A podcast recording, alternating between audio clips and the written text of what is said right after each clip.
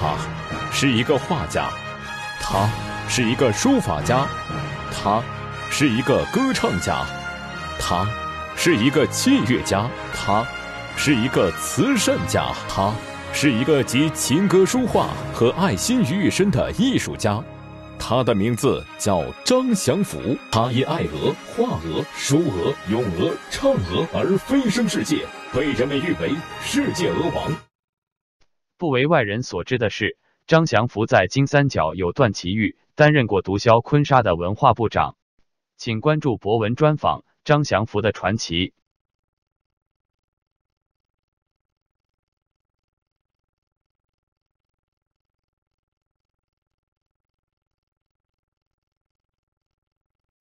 我呢，祖籍是浙江绍兴人，但是我生在无锡，长在无锡。那么不管绍兴也好，无锡也好，都是江南名城啊。俗话说“江南出才子”。那么我因为小时候生长在那个环境下，从小呢就喜欢中国艺术、中国文化。呃，古有王羲之，啊，王羲之呢，他是浙江绍兴，在绍兴写的《兰亭序》出名的。那么我呢，祖籍呢就是绍兴兰亭，现在有个兰亭公园，就是当年王羲之写《兰亭序》的地方。兰亭公园旁边有个小村庄，就是我的祖籍的老家。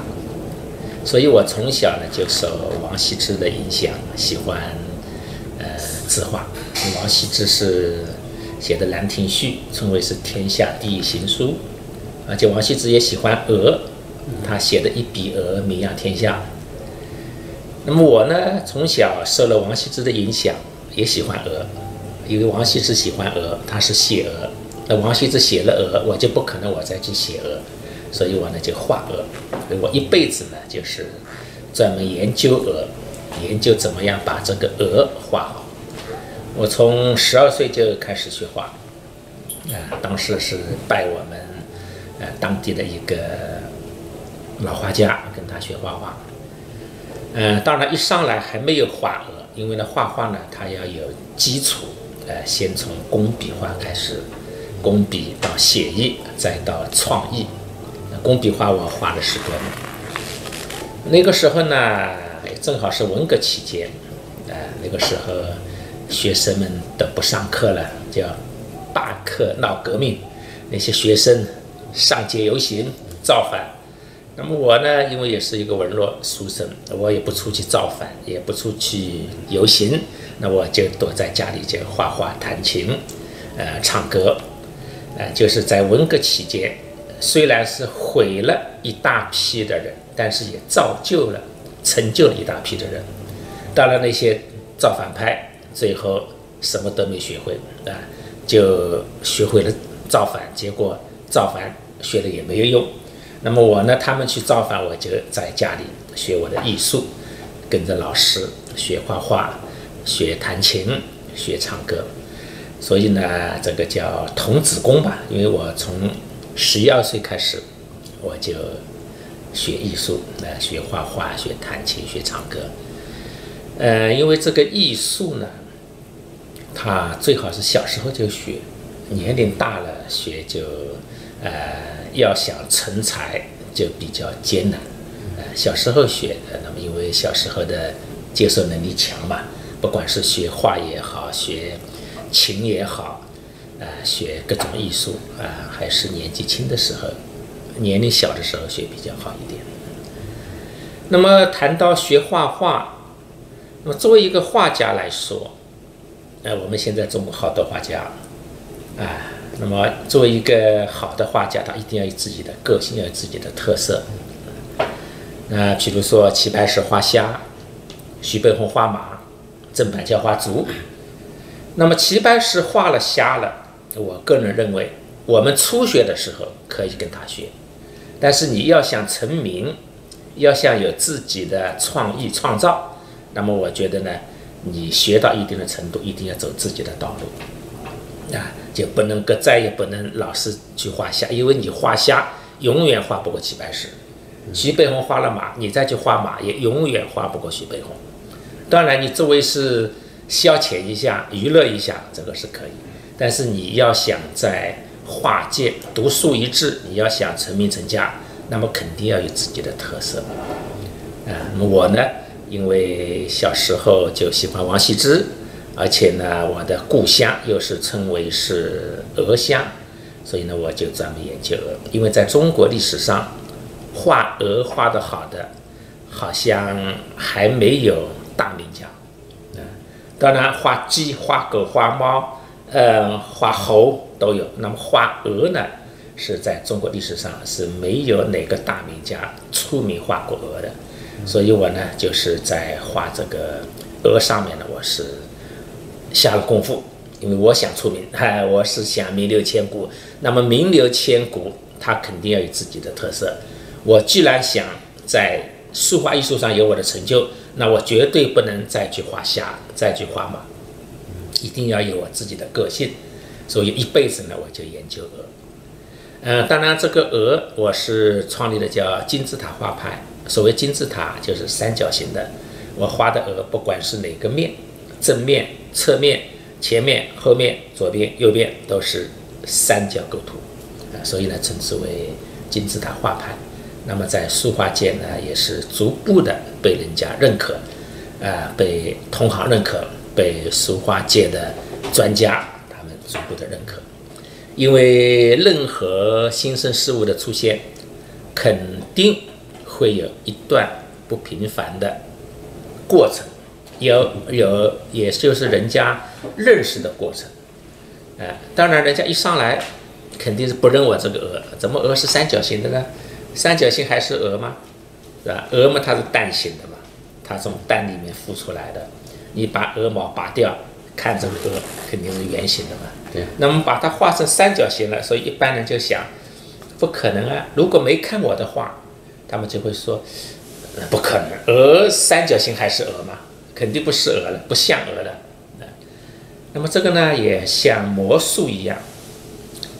当我们看了魔术，没有戳穿，哎呀，这个魔术神秘的很啊！魔术师在舞台上面表演，等到一戳穿，哎呀，不就是那么简单吗？那么这个鹅也是这样，我这个三角也是这样。当我说。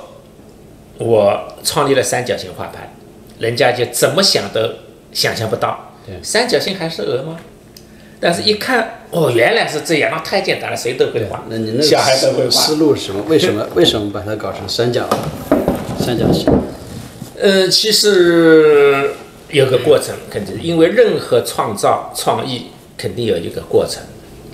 那么，因为三四十年前。啊，我就想，因为我跟老师学了十多二十年，我就想要有我的创意，我不能跟我老师学的跟他学的一模一样。齐白石说：“学我者生，逆我者死。”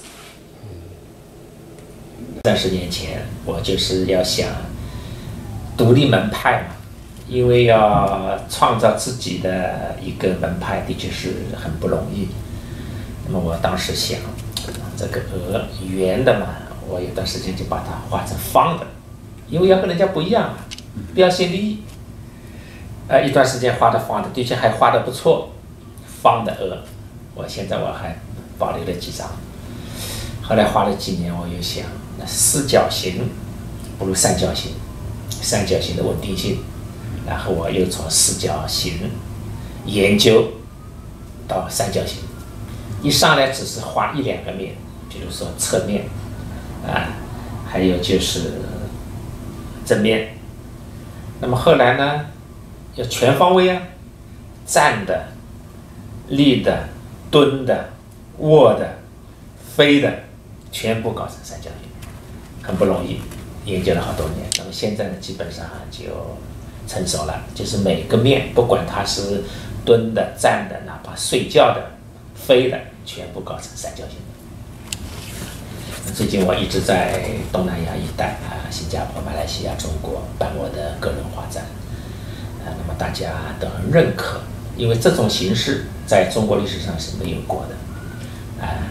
那么在中国历史上画鹅都是千篇一律啊。那么说句最简单的，把他的名字遮了，就不知道是哪个画的了。我们中国现在好多画家，不管是画山水也好，画花鸟也好，画鹅也好，你把名字遮了，就不知道哪个画了，因为天下文章一大抄，啊，都是这样的风格。那么我呢，就是要标新立异。那我的风格现在就很明显，即使把我名字遮了，人家一看，张翔不画的，人家都叫我鹅王，啊，那这个一看就是鹅王画的，就好像齐白石的夏一样，你把齐白石的名字遮了，人家这个齐白石画的像，即使后面人临摹的，人家也会说这是临摹的齐白石的。徐悲鸿的马也是这样，啊。那么要画到那种程度，要就是要有自己的符号，自己的门派，人家一看就是某某某画的，这个人画就成功了。所以我画画，呃，当然我比好多老画家、有名的画家差得很远，啊，他们功底比我深，但是我很自豪的可以说。我画出了我自己的符号，创了一个门派啊！那不管怎么样，我可能功底没人家深，也没人家画的好，但是我独树一帜，有我自己的风格。我的画把我名字遮了，人家一看就是鹅毛画的，因为全世界三角形这样画的鹅没有的。呃，那么再从笔法上来说，从艺术上来说。齐白石说过，就是画画贵在似与不似之间，也就是像与不像之间。那么一幅画如果画的太像，也不是真正的艺术。因为我们现在照相艺术很发达，拍张照片最像的就用不到艺术家了，是吧？那么另外也不能画的不像，画的不像也不行，那。那么我们有句话说，画鬼容易，画人难，因为鬼谁都没见过，你随便怎么画都可以画。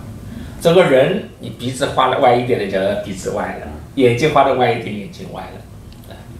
所以呢，要把画画好，既要像又要不像，这个就是最高境界。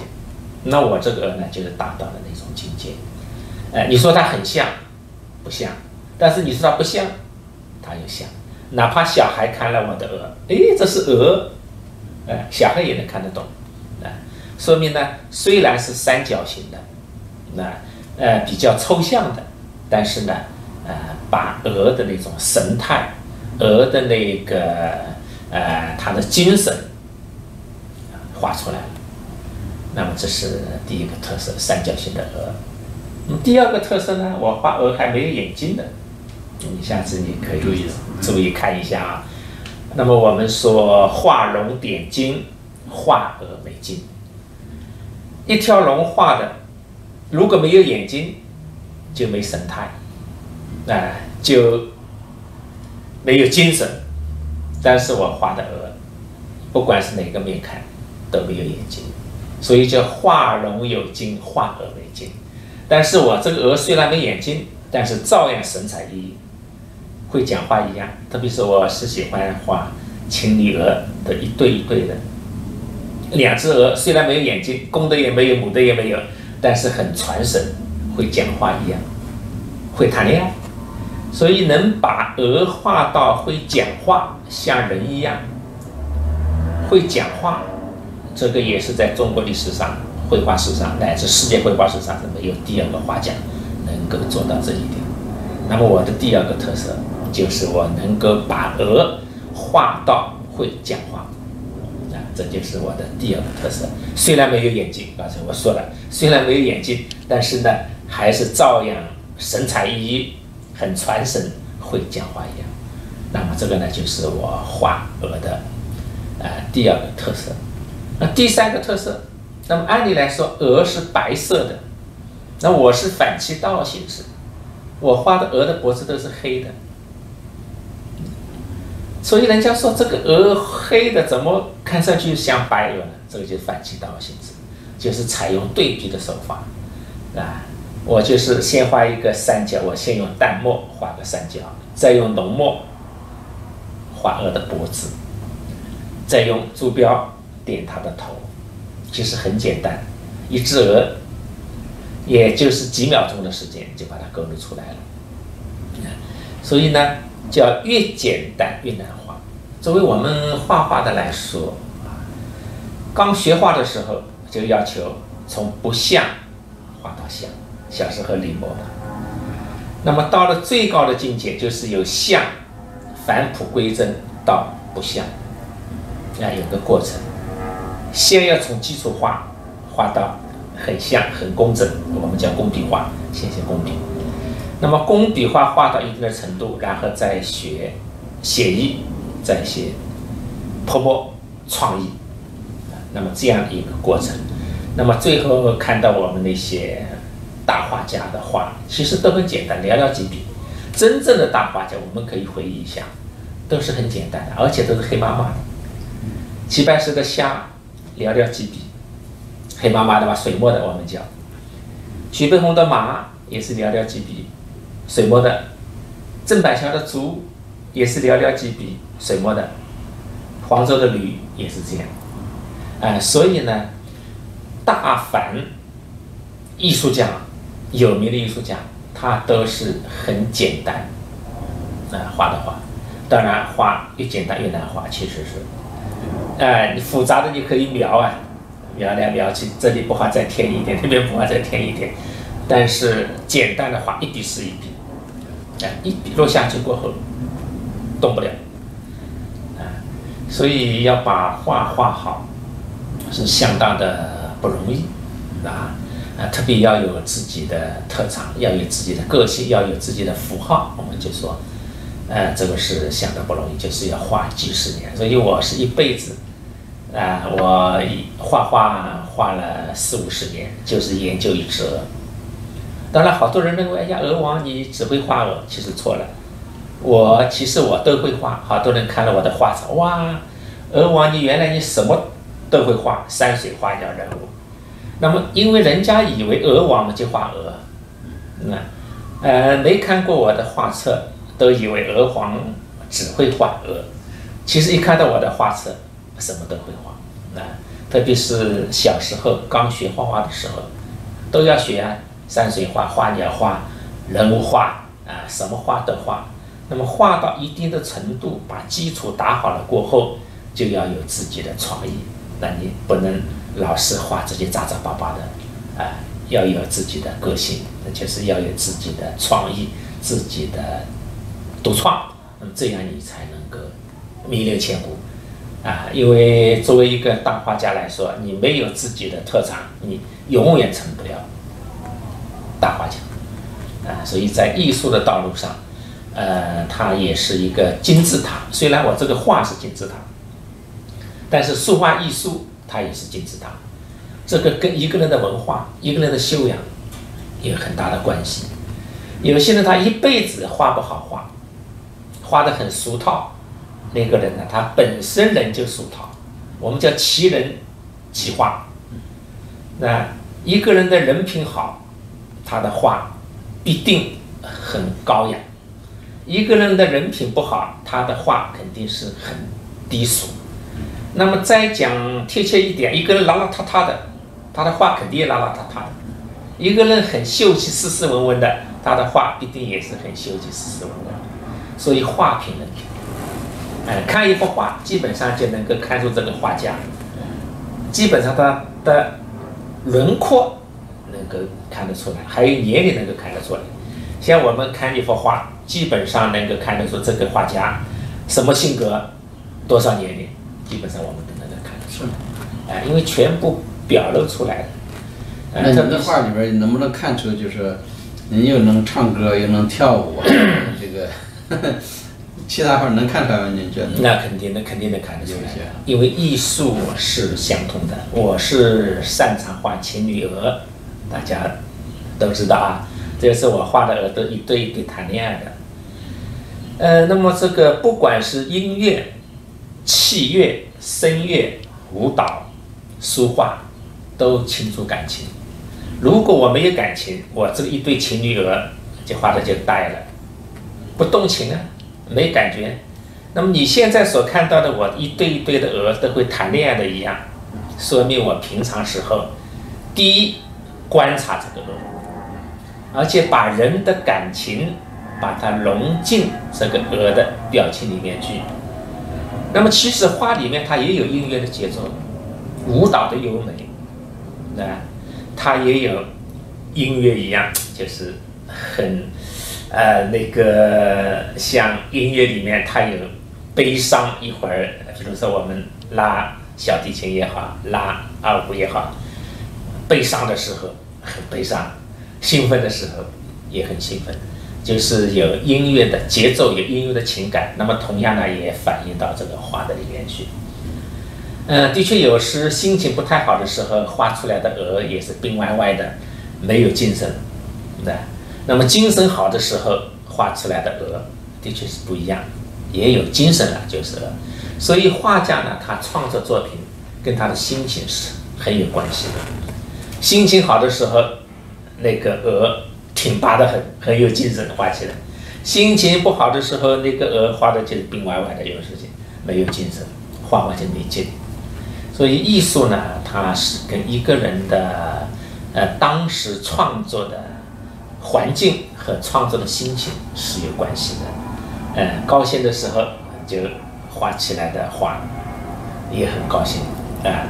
当然，它有一种音乐的优美、舞蹈的优美，全部贯穿到里面去。